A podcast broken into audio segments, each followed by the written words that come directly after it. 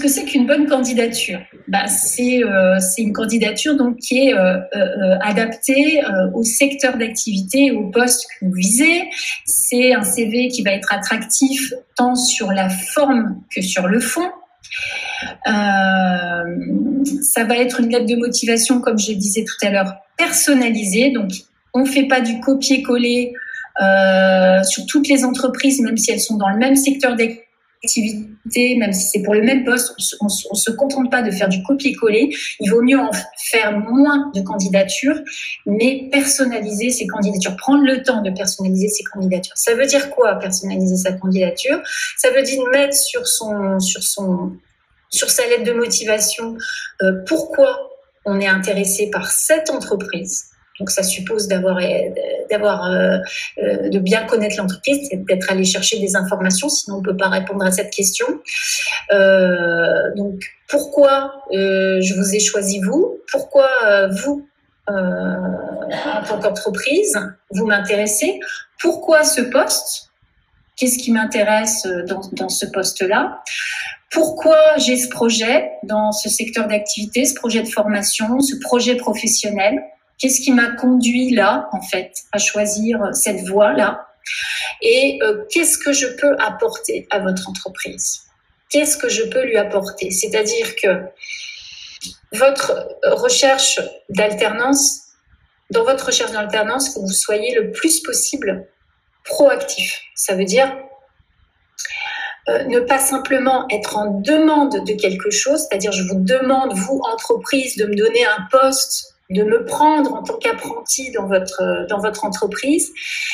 Non, je ne suis pas qu'en demande. J'ai aussi des choses à vous apporter, j'ai aussi des choses à vous offrir.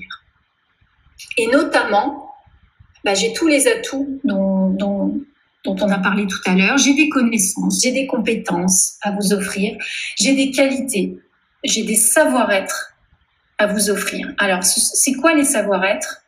Euh, Ce sont des compétences comportementales.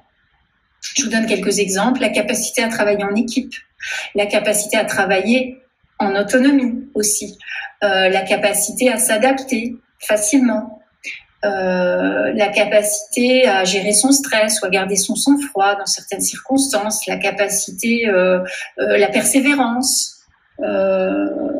voilà, il y a plein de, plein de qualités comme ça que je, que je, plein de savoir-être que je peux avoir.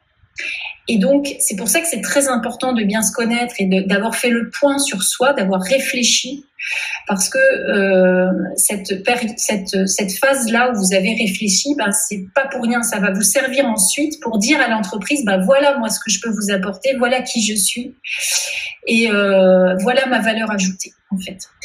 Et miser sur les savoir-être, bah oui, parce que il y a 66% des recruteurs ou employeurs qui jugent important ou très important les savoir-être, euh, surtout chez un alternant.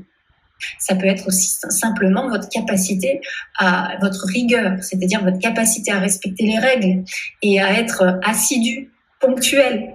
Et Dieu sait que les entreprises là-dessus euh, sont, sont ont ces attentes-là. Voilà. Donc, vous pouvez très bien répondre aux besoins d'une entreprise par votre capacité, euh, vos savoir-être, votre capacité à apprendre en autonomie, votre curiosité intellectuelle, votre capacité à vous adapter, votre capacité à vous remettre en question aussi, et votre créativité. Enfin bref, la liste, la liste est longue de ce que vous pouvez valoriser. Bon, il faut que ça soit vrai en même temps, hein, ce que vous, ce que vous, ce que vous valorisez. Il hein. ne faut pas que ça soit euh, non plus euh, du pipeau. Hein, voilà.